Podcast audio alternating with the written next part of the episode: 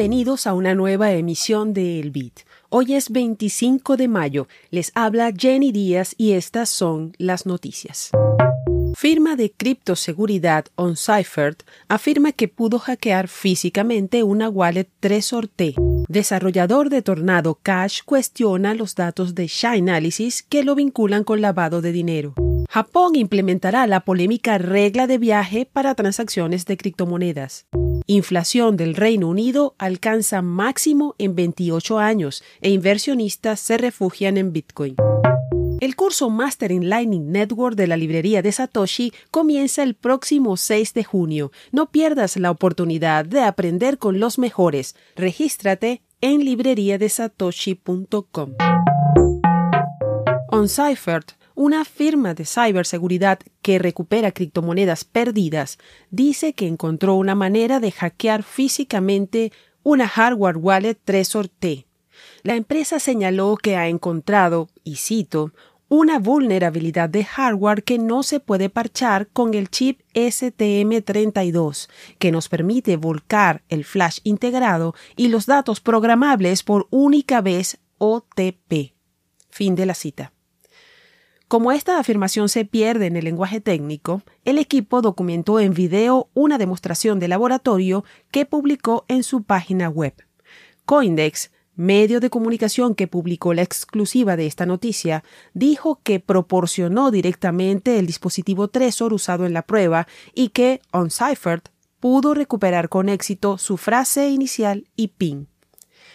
Consultado sobre el tema, el fabricante Tresor dijo que su equipo técnico no tenía suficientes detalles sobre el ataque, pero que parecía un ataque de degradación RDP, el cual se marcó públicamente como riesgo hace tres años. En este sentido, señaló como se comunicó en nuestro blog a principios de 2020, los ataques de degradación de RDP requieren el robo físico de un dispositivo, un conocimiento tecnológico extremadamente sofisticado y equipo avanzado.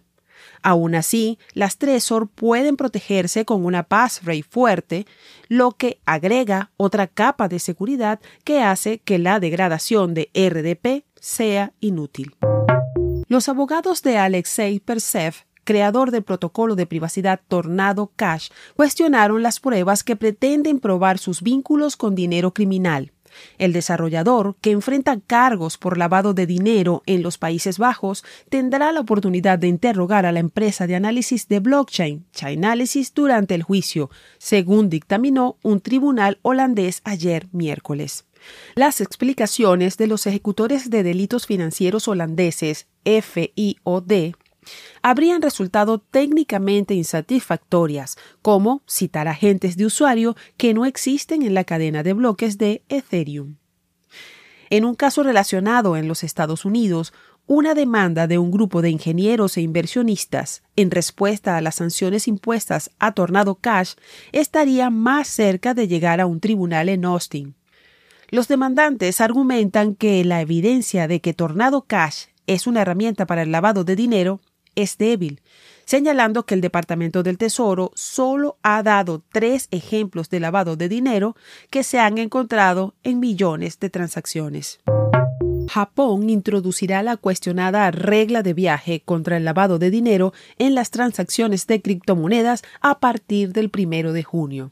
Así lo decidió esta semana el gabinete de esa nación.